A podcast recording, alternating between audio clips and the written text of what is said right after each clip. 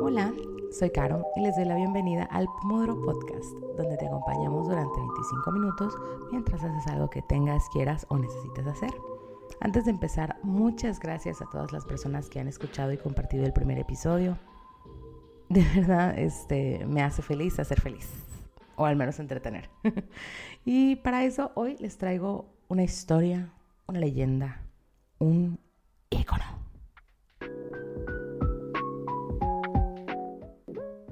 Permítame pintarles una escena.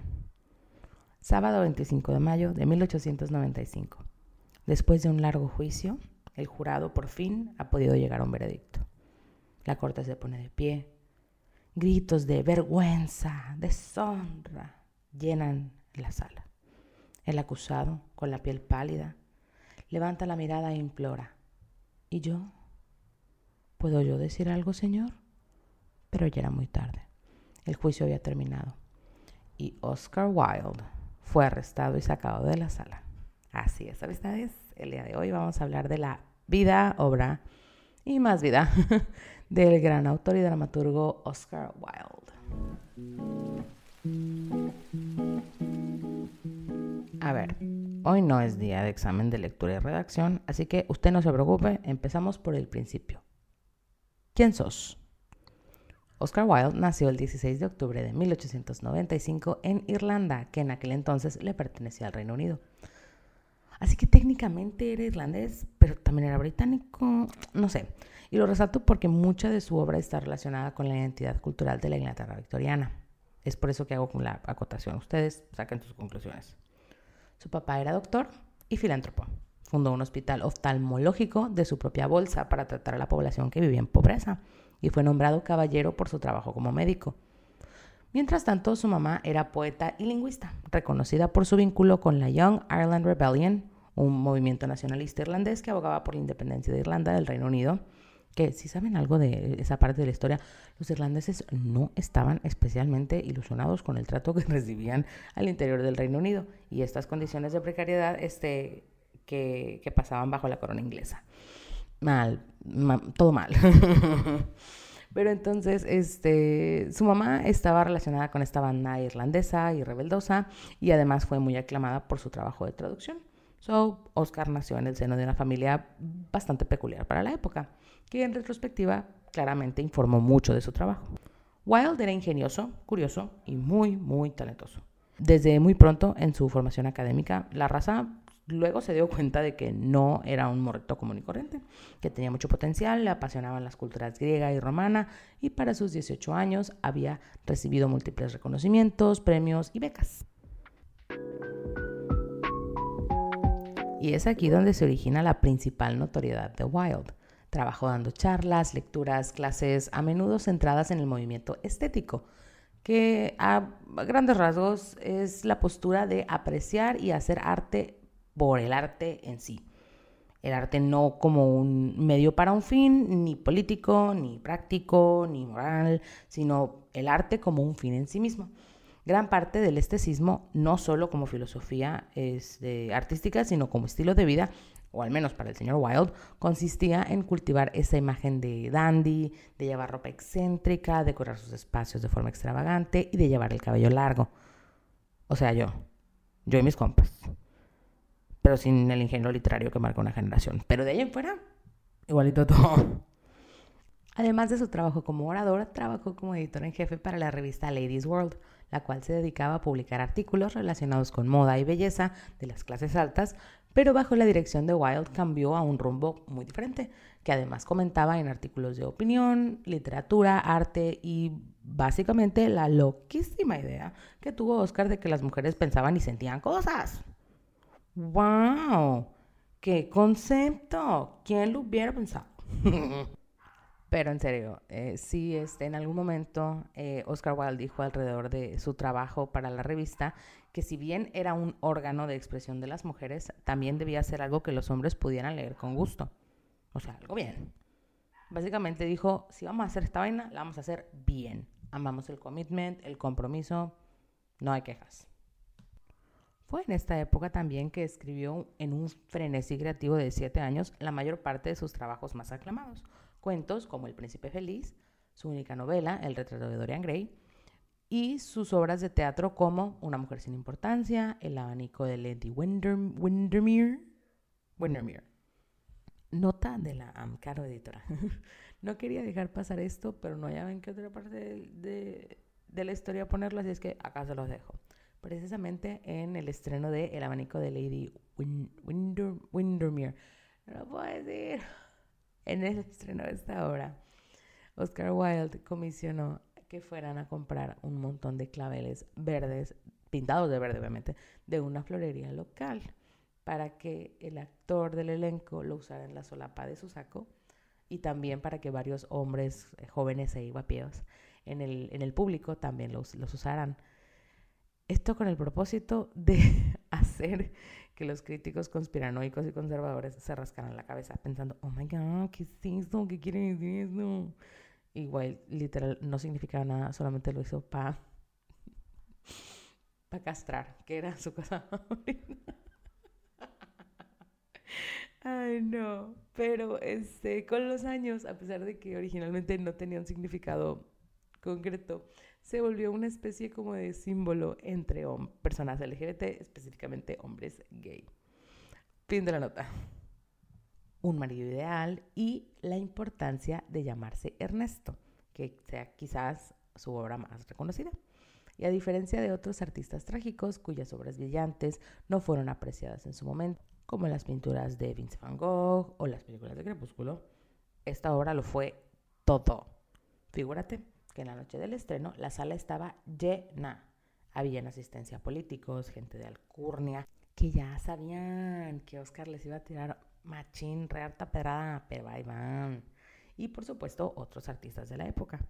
Recibió excelentes críticas, fue un éxito rotundo y en ese mismo año comenzó el juicio que le arruinaré la vida unos meses después. Ok, si lo dije muy súbito es porque así fue como pasó. Verán, la era victoriana en Inglaterra era un desmadre. La ley de Murphy. Todo lo que podía estar mal, estaba mal.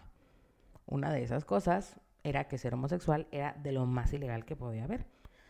Y pues, um, ok, digo, Oscar Wilde estaba casado, tenía dos hijos, pero su orientación y su conducta sexual eran un secreto a voces. Después del nacimiento de su segundo hijo, Wilde conoció a Robbie Ross, un canadiense que se convirtió en su amigo y después su amante. Para 1891 conoció a Sir Alfred Douglas, Bosie para los cuates, que desde donde yo veo las cosas, bien pudo haber sido parte de la inspiración para el personaje de Dorian Gray. Me explico. Bosie era recarita, era listillo, joven, y Oscar Wilde aplicó un Taylor Swift y le dijo, You look like my, next mistake. Y se enamora de él, pero machín. O sea, viajaba con él, salían juntos para todos lados. Y Bosie introdujo a Oscar en el mundo secretísimo de la prostitución varonil, de la cual luego se volvió cliente VIP. en fin, la verdad es que estaba muy aclarada la cosa. Pero, ¿quiere más? ¿Quiere más? Pues resulta que el papá de Bosie era el marqués de Queensbury, John Douglas. Y este man era el hombre más hombre que jamás haya hombreado en la vida. Ya desde entonces, este, él la verdad es que no tenía muchos amigos. Tiene una reputación por ser tosco y hasta mal educado, era abiertamente ateo, lo cual era pues obviamente re mal visto en la época, y era tan hombre, pero tan tan hombre, que a las normativas del boxeo contemporáneo, cuando se les creó, se les llamó las reglas de Queensbury, porque él ayudó, ayudó a redactarlas y diseminarlas. Sí, el creador del boxeo como lo conocemos hoy en día tenía un hijo gay que andaba con un señor aún más gay y eh, se lo tomó súper bien. De hecho, se volvieron amigos y no, claro que no. Hizo destruir a Wilde su misión en la vida porque por supuesto que eso fue lo que hizo. ¿Se acuerdan de esa última gran obra que les mencioné? La importancia de llamarse Ernesto. Pues para la noche del estreno, John Douglas tenía planeado ir con un montón de vegetales podridos y lanzárselos a Wilde cuando saliera al final de la obra, agradecer al público. Wow, o sea, ay no, lo que era no tener Netflix o algo que hacer de veras, ¿eh? Pero Wilde se enteró de esto y dijo, ni madres, y mandó prohibirle la entrada a la noche del estreno. Y Douglas, pues más se galentó y comenzó a ir a restaurantes y cafés a hacer escándalos y a exigir, no pedir, exigir a los dueños que corrieran a Wild y a su hijo si llegaban a ir, amenazando de agredir físicamente a los dueños o gerentes que le permitieran el acceso. una cosa mal, una cosa desmedida. No, no estaba bien este señor. Pues en algún momento entre sus múltiples planes estilo el equipo de arruinarle la vida a Oscar, le envió una tarjeta de presentación suya en la que escribió para Oscar Wilde que posa de somdomita. Sí, escribió somdomita. No, así no se escribe. Como buen señor rancio, John Douglas escribió mal su insulto. Bueno, creo que algunas cosas nunca cambian. En fin, Douglas había llamado, bueno, intentado llamar, sodomita a Oscar Wilde. Consulta rápida su glosario. La sodomía es la descripción del acto de penetración rectal, específicamente como un acto pecaminoso e inmoral. Fin de la consulta. Entonces le estaba acusando de un acto que no solo era mal visto, sino que era súper ultra mega recontra ilegal. Así que Oscar Wilde estaba, entre que estaba hasta el coño del acoso de Douglas y que no creía que nada podía salir mal, decidió demandarlo por difamación. ¿Y se acuerdan que les dije que la Inglaterra victoriana era la era de Murphy donde todo lo que podía salir mal salía mal? Pues, ¿qué creen?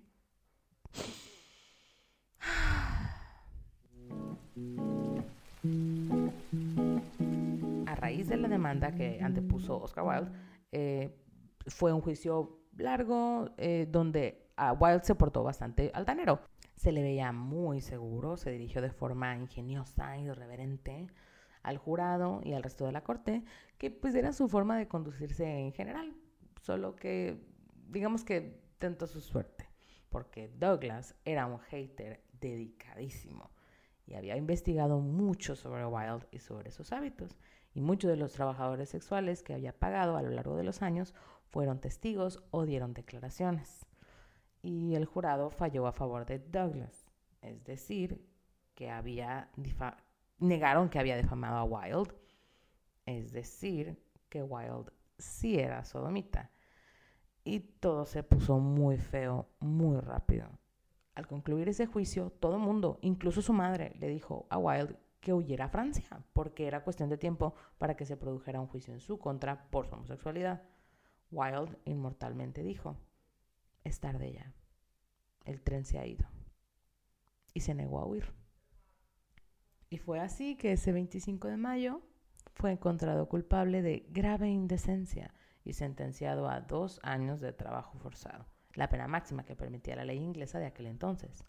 El juez dijo que ese caso era, y citó, una vergüenza, el juicio más horrible que había tenido que presidir y que debía serle impuesta la pena más grande que fuera posible. ¡Wow! Neta. tenía dos semanas trabajando que no. Pero bueno, en prisión Wild la pasó mal, muy, muy mal.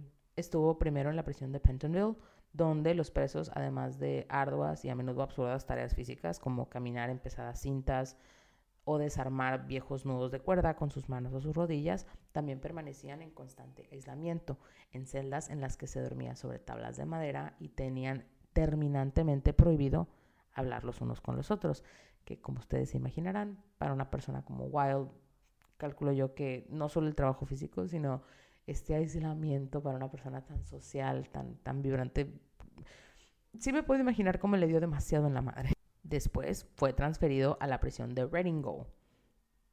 Y en el proceso de traslado, la gente reconoció al deshonrador.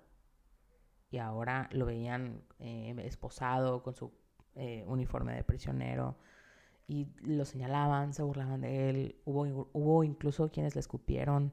Wild contó de esa experiencia. Un año después de aquello, lloré todos los días, a la misma hora y por la misma cantidad de tiempo. Ay, Dios mío. bueno, este fragmento viene de The Profundis, un ensayo carta que escribió en prisión y de verdad que es tan desgarrador, no sé, me pone, me pone mal, me pone muy triste.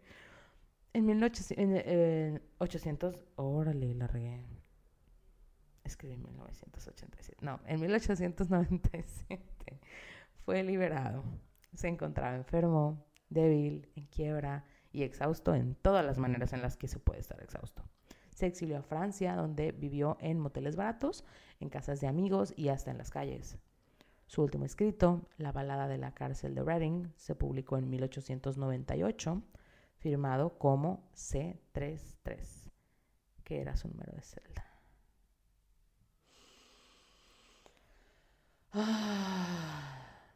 ok, I, I, I need a break. Ok, estoy de vuelta. Creo que no necesito explicar que la vida de Wilde terminó de forma terrible y me llena de tristeza leer y contarles esto, pero quiero hacer un disclaimer. No es mi intención en ningún momento hacer del sufrimiento de Oscar un espectáculo. La cultura popular está cundida de narrativas que exhiben de forma casi pornográfica el sufrimiento ajeno, especialmente en el caso de personas LGBT, reduciendo toda su persona a su dolor. Y yo no sé ustedes, pero me niego a convertir a Oscar Wilde en el cordero gay que quita el pecado de los heteros que murió en la cruz del puritanismo. Me parece indigno hacerle eso a la memoria de alguien más aún a alguien como Oscar Wilde, que vivió una vida tan llena, tan grande y que dio tantísimo. El poeta Rubén Darío dijo de la muerte de Oscar Wilde, este hombre, este poeta, dotado de maravillosos dones de arte, ha tenido en su corta vida sobre la tierra los mayores triunfos que un artista pueda desear y las más horribles desgracias que un espíritu puede resistir.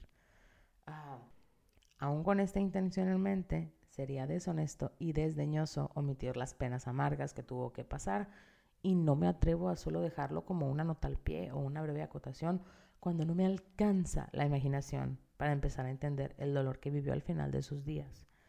Espero que me disculpen si me contradigo, pero es que no he resuelto nada más. Una vez establecido esto, ¿por qué? ¿Por qué hablar de Wilde? Claramente me encuentro muy sesgada. La verdad es que le tengo mucho cariño, no solo a su trabajo, sino a él como, persona. Quizás sea la relación más parasocial que tengo, pero es que no lo puedo evitar. Y este tipo de vínculo no lo comparto solamente con Oscar. Hay un rinconcito muy especial en mi corazón para artistas trágicos. No creo que sea una cosa no más mía. En la cultura pop, como decía, hay casi un fetiche con figuras públicas que tuvieron vivencias terribles. Sin embargo, este espacio que ocupan artistas como Wilde en mi imaginación viene de la profunda compasión que me inspiran, sobre todo cuando conozco más de las vidas que vivían, quizá con la esperanza de que cuando termine la función y se apaguen las luces, alguien más vea mi vida y la vida de la gente que amo con esa misma compasión.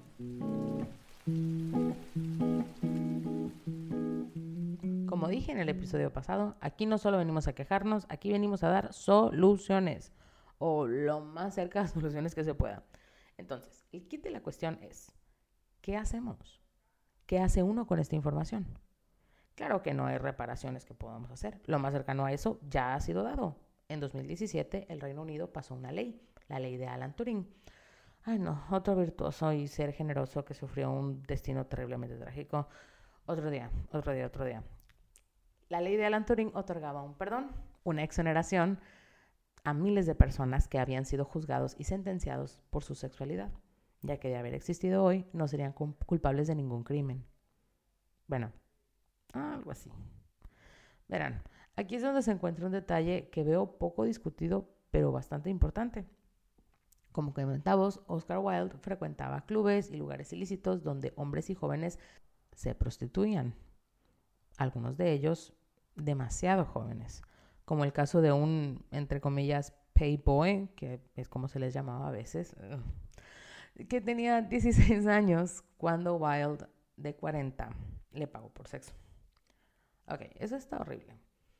Pero creo que es importante considerar los grises que hay en la situación, no en un afán de excusar a Wild, sino de aprender de las circunstancias para tomar mejores decisiones. Como yo lo entiendo, el simple hecho de que fuera dos, dos varones ya hacían el encuentro algo ilícito. ¿Y quién quiere adivinar qué pensaba la Inglaterra victoriana sobre el trabajo sexual? Spoiler, no lo aprobaban.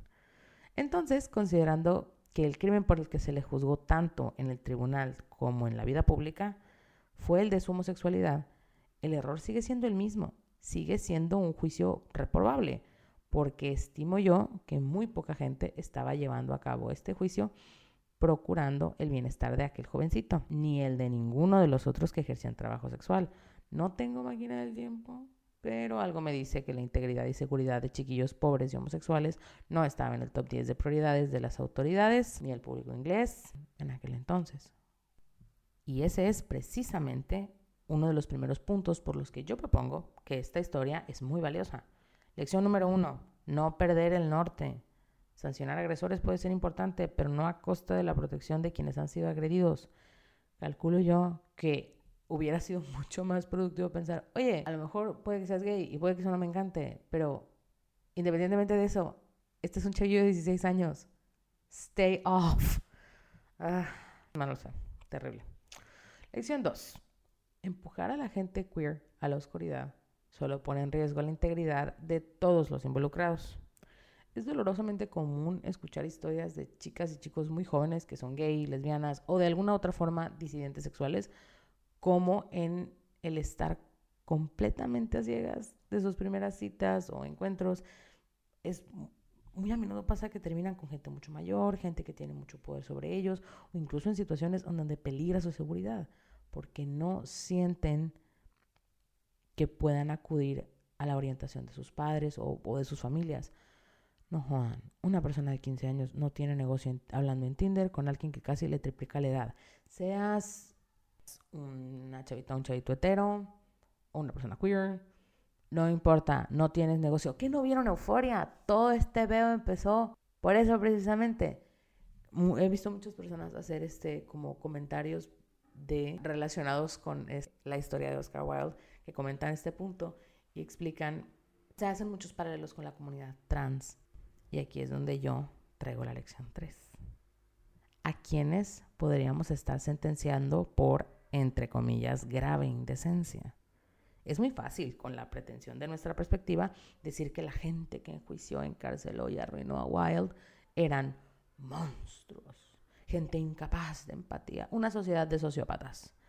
Pero creo que en lugar de eso es más interesante pensar a quién estaremos nosotros juzgando por cosas que examinadas de forma más cuidadosa no son faltas graves en sí mismas, solo que nuestros sesgos culturales no nos permiten. No podemos adivinar el futuro, y tampoco me parece justo juzgar acciones del pasado con moral del presente, pero creo que por más incómodo que pueda ser, lo mejor que podemos este, nosotros llevar a cabo para honrar el legado de Oscar es observar, aprender, cuestionar lo que vemos incuestionable para que aquello nos sirva. Y lo que nos sirva, que se quede. Y lo que no nos sirva ni a nosotros ni a los demás, desprenderlo de nuestra, de nuestra manera de ver el mundo y a los demás. Es lo mejor que podemos hacer, lo único que podemos hacer, porque el progreso no está garantizado. Si queremos que la vida humana sea mejor, tenemos que actuar mejor. El tiempo no trae progreso en sí mismo, son los errores que ocurren durante ese tiempo de los que nace el progreso. Y si hacer un poquito de reflexión, de crítica, nos puede ahorrar algunos de esos errores en la búsqueda del progreso, pues no hay tiempo que perder. Esto aplica en escala macro y escala micro. ¿Qué cosas en mi forma de entender mi vida, mis hábitos, mis pensamientos me sirven? ¿Cuáles no me sirven? ¿Las quiero conservar?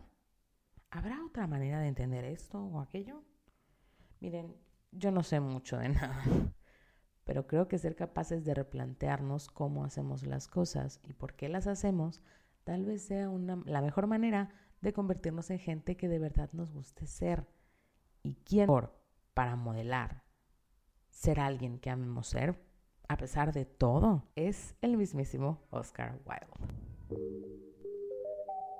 Muchas gracias por haber elegido pasar conmigo estos minutos. Espero que lo hayas pasado bien. Si usaste este episodio como un cronómetro para llevar algo a cabo, te invito a que nos lo presumas en Instagram. Nos puedes encontrar como arroba Pomodoro Podcast.